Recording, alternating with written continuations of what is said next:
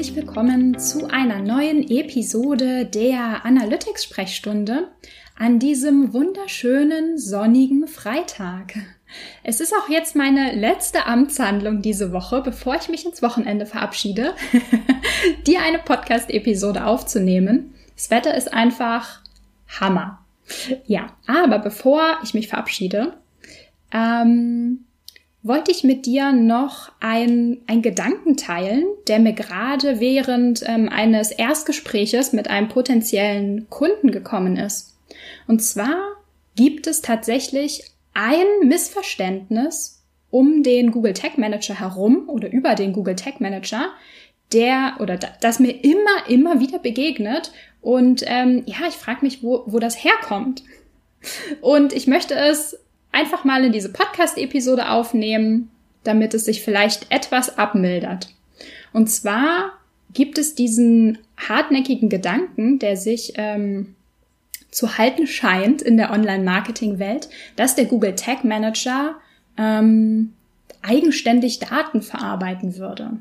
Das ist aber nicht der Fall. Also der Google Tag Manager ist wirklich nur in Anführungszeichen ein Manager. Also er ist ein Container, deswegen heißt es ja auch Google Tag Manager Container, also ein Behältnis sozusagen für Anweisungen, was das Tracking angeht.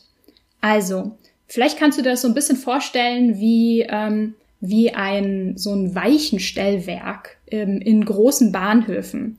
Ähm, es, der Tag Manager ist sozusagen die Schnittstelle, an der wir sagen können, wann soll was wohin getrackt werden. Also wie so eine Weiche, die man mal so, mal so stellen kann und äh, sozusagen die Züge dann mal da oder mal dahin fahren.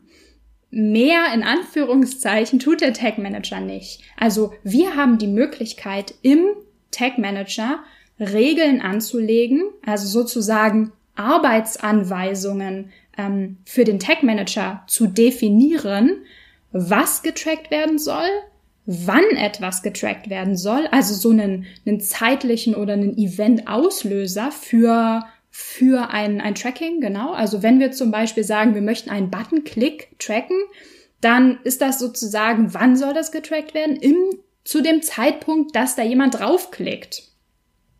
Wohin sollen die Daten gesendet werden, können wir natürlich auch im Tag Manager definieren. Also zu Google Analytics oder in, in das, äh, in den Facebook Business Account oder an irgendein anderes Tool.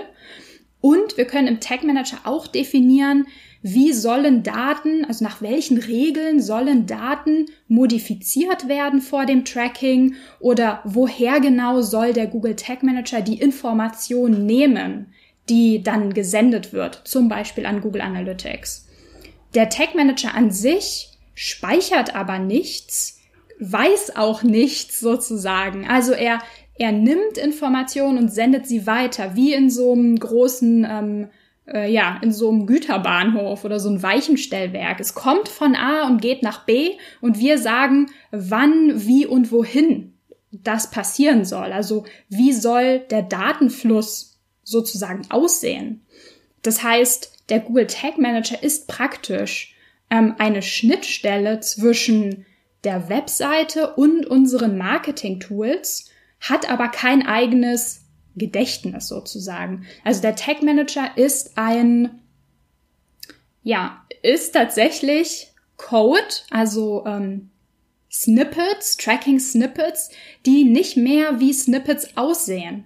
Also im Tag Manager können wir, ähm, indem wir ja, wie sagt man, so richtig Drag and Drop ist es natürlich nicht. Ähm, aber es ist natürlich auch kein Programmieren. Also im Tag Manager schreiben wir ja keine Zeilen Code. Also der Tag Manager ermöglicht es uns sozusagen mit Code, also mit Tracking Snippets zu arbeiten, nämlich zu sagen, was soll getrackt werden, wie soll es getrackt werden, wann soll es getrackt werden, ohne aber den Webseiten-Quellcode anfassen zu müssen, weil wir ja nur den Container einmal in, in die Webseite sozusagen einbringen ähm, müssen.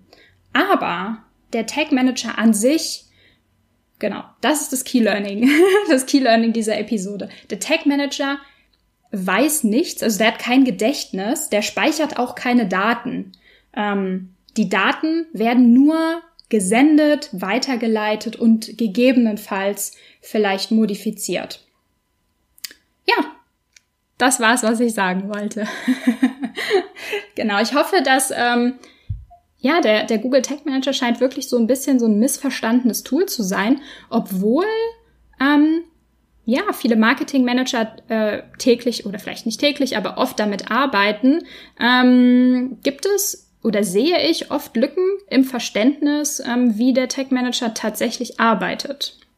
Vielleicht sollte ich ähm, noch ein paar mehr Episoden äh, dazu machen und da ein bisschen tiefer reingehen. Ich glaube, das wäre vielleicht ganz, ganz nützlich. ja, das ähm, war's für heute von mir. Ich verabschiede mich ins Wochenende und wünsche dir auch ein wunderschönes sonniges Wochenende. Und wir hören uns dann nächste Woche wieder. Bis dahin, ciao.